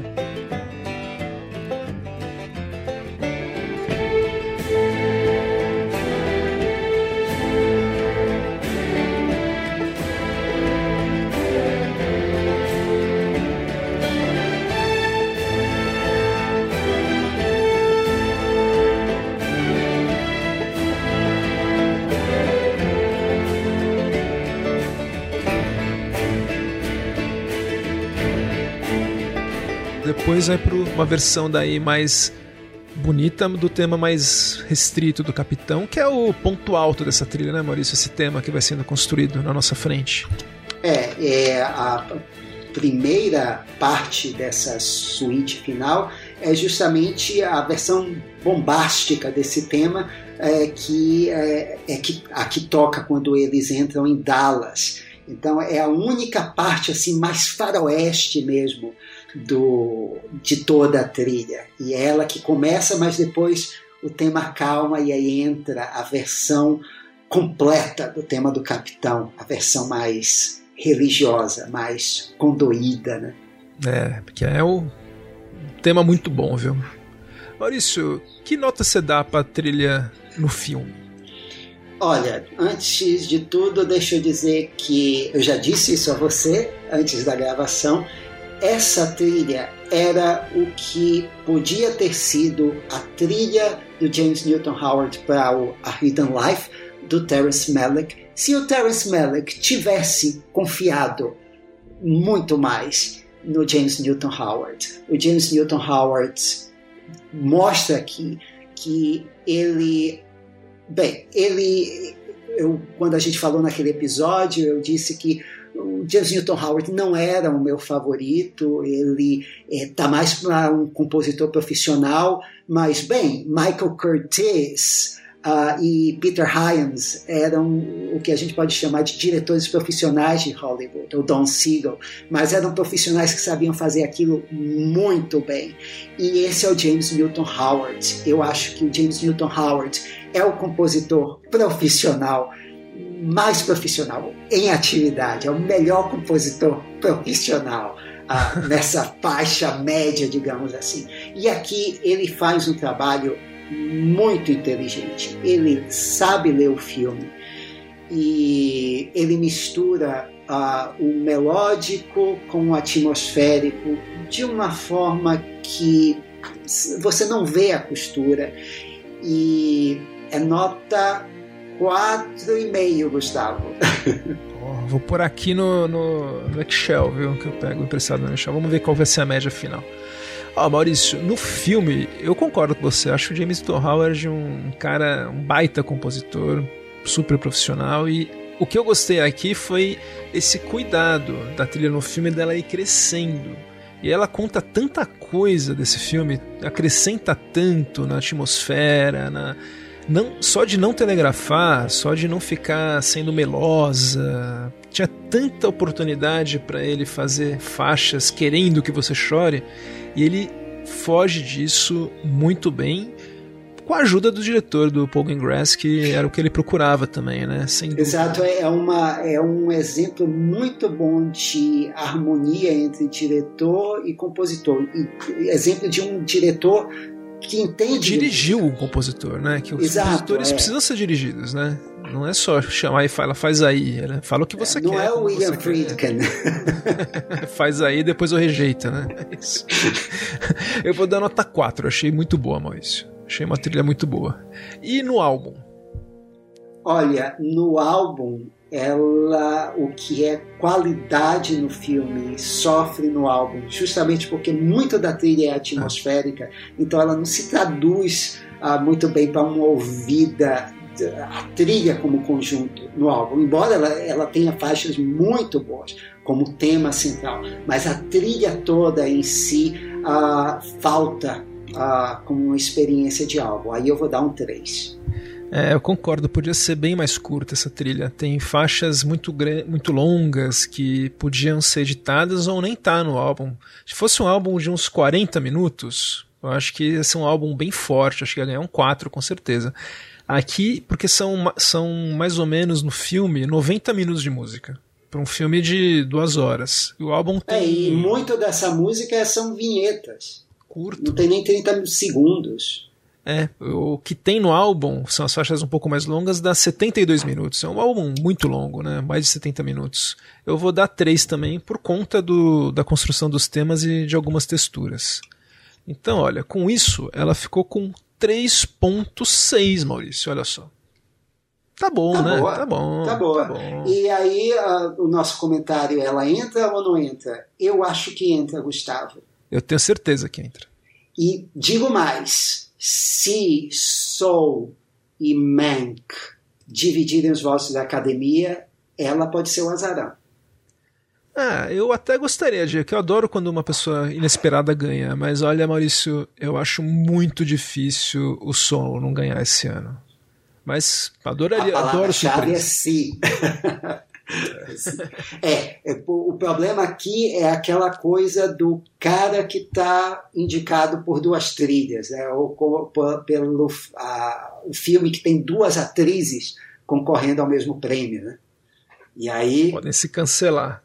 Exato. Mas, assim, é uma trilha muito boa. Uh, tem várias trilhas nessa lista que, se ganhassem, eu dizia, tá tudo ótimo, embora a minha favorita seja Monk vamos acompanhar. E falar em acompanhar, Maurício, a gente nós falamos no último episódio sobre logos de estúdios. E foi um episódio super bem recebido. Os, os ouvintes falaram que gostaram do tema, acharam original. A Monique Kelly, por exemplo, falou que o tema dos logos foi muito criativo no Instagram, arroba Paputrilha. Uma mensagem no Twitter que a gente recebeu, que eu achei muito legal, foi a do Daniel de la Vega. O Daniel, ele falou falando, pegando a cara no nosso episódio, ele falou nota 10. Foi um verdadeiro estudo da identidade sonora, entre aspas, dos estúdios. O Boni fala sobre isso na biografia dele e sobre o plim plim, entre aspas, que vocês referenciaram. Na maratona, nota 10 para a Sociedade dos Compositores Mortos, um melhor que o outro. Então ele está ouvindo o, o, nosso podcast maratonando e está com saudades do, dos nossos, da nossa série de compositores mortos, Maurício. Essa série vai voltar em breve? Sim, sempre volta do túmulo.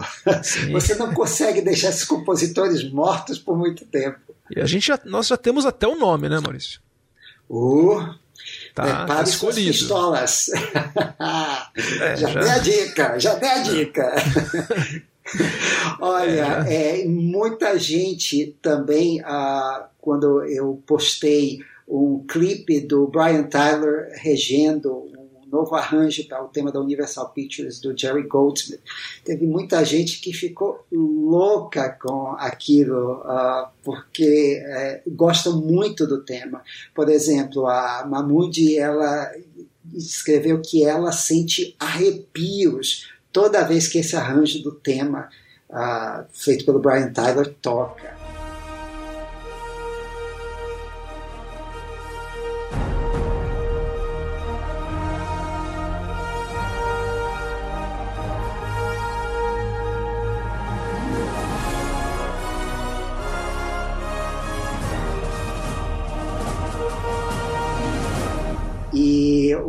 Jacques ele falou que não entende como ainda tem gente comprando pipoca quando esse tema entra. Aliás, Gustavo, deixa até falar que quando entrou o logo da Universal aqui no Notícias do Mundo, o filme tem mais ou menos duas horas. Ah, comigo o filme durou mais dez minutos, porque toda vez que terminava o, logo da Universal, eu voltava a vinheta para ouvir de novo. é, toca com música e tudo. Eles ainda bem que mantém esse tema até hoje e olha, eu entendo, Jax, porque não tem nada que me irrita mais do que entrar em cinema com um filme começado. Eu Bom, já falei que meu trauma disso começou quando minhas primas atrasaram pra gente assistir De Volta para o Futuro 2. Foi traumático. E olha, o Daniel, continuando, ele pede pede uma, um outro episódio. Ele falou: Por favor, vocês já fizeram um episódio de Maurice Jarre e trilhas do, de filmes do David Lean? Aí ficaria para um bons companheiros, né? Dava. A gente até escolhia aqui para tocarmos um trechinho de uma das minhas favoritas, que é Passagem para a Índia.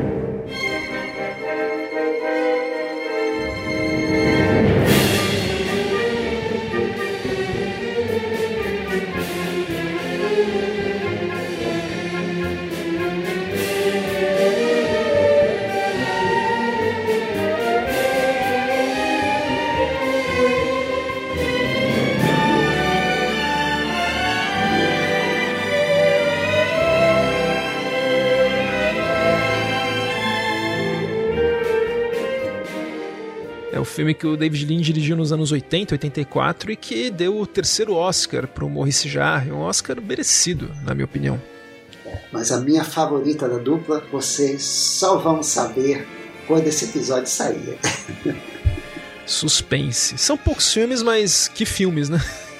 Quatro Sim. filmaços. Inclusive o, o, o, Fracassão lá, é, a filha de Ryan. É, porque tem uma trilha polêmica. Essa trilha acho que eu vou, vou polemizar quando eu falo. Opa!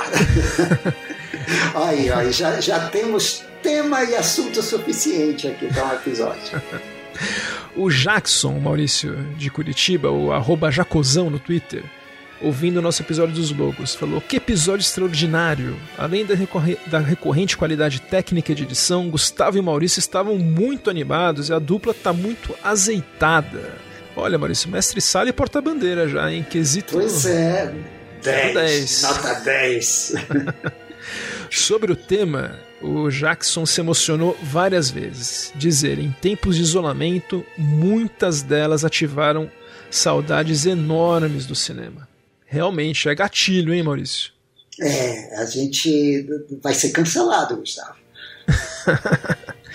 Ó, no Instagram, arroba Papotrilha, o Hugo Salles também está maratonando o podcast, tirando atraso, como ele diz, e ele reforça que está sempre nos acompanhando aqui no Twitter, no Spotify. Então, um abração, Hugo. Que bom que você está curtindo o podcast. No Twitter, arroba Papo Trilha, o Thomas Soto, do podcast Última Sessão, que voltou agora, depois de uma sentida ausência, disse que adorou o episódio dos logos e se divertiu com as variações, que a gente adora também, né, Maurício? É, são sensacionais. O Daniel de la Vega, além do, do episódio do David Lean, ele também pediu a trilha de verão de 42, que virou até vinheta. Acho que foi a vinheta da sessão de gala. É a trilha do Michel Legrand. Uhul.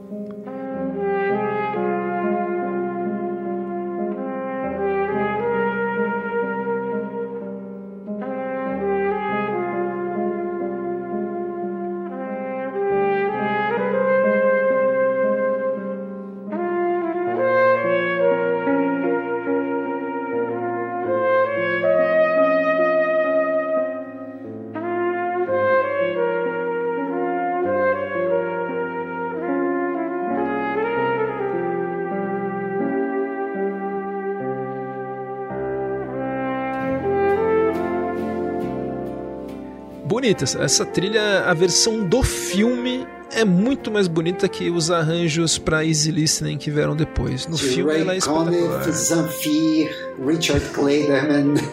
Pois é, ela virou essa, essa música aí, essa Easy Listening, mas no filme ela é com o piano bem seco, é bem é a nostalgia em forma de música. O Carlos Quintão do ótimo podcast Cabine Cine Rádio também falou com a gente. Ele falou que achou o episódio excelente e deu nota 10 no quesito informação, bom gosto e previsibilidade, no bom sentido, ou seja, de que o ranking final era aquele que o Quintão tinha imaginado.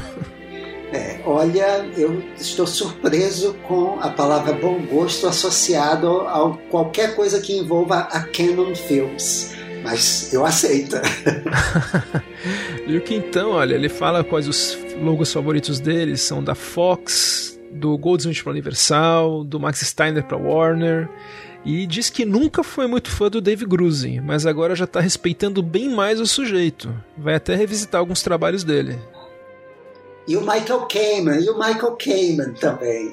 Michael Kamen, que eu adoro também, é sempre bom. Ainda vai render episódio, Michael Kamen, porque ele já se foi, hein? É.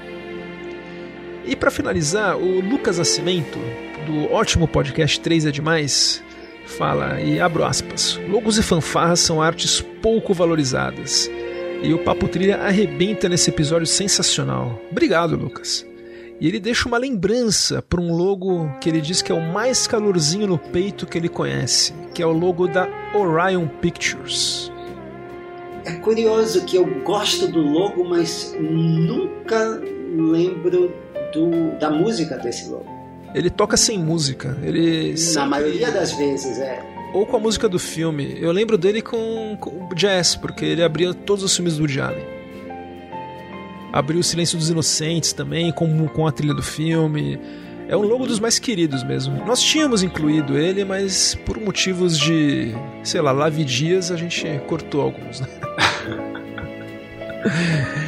e é isso, né, Maurício? Agradecemos muito quem nos acompanha até agora. Quem gosta do podcast, se puder nos avaliar, onde der para avaliar, pode ser no Apple Podcasts, no Google, no Castbox, onde, por onde você escuta e puder avaliar, ajuda a outros fãs de trilha conhecerem o podcast. E nós voltamos em 15 dias, né, Maurício? Pois é. Aguardamos vocês para um novo episódio. E daqui até o Oscar teremos boas surpresas. Ah, sim, vai ter episódio, episódio extra. Sem, sem spoilers, vai ter um episódio extra já pronto. Bom, e até lá. Eu me despeço. Sou Gustavo Camargo. Tchau. Eu sou Maurício Selman. obrigado, até o próximo episódio.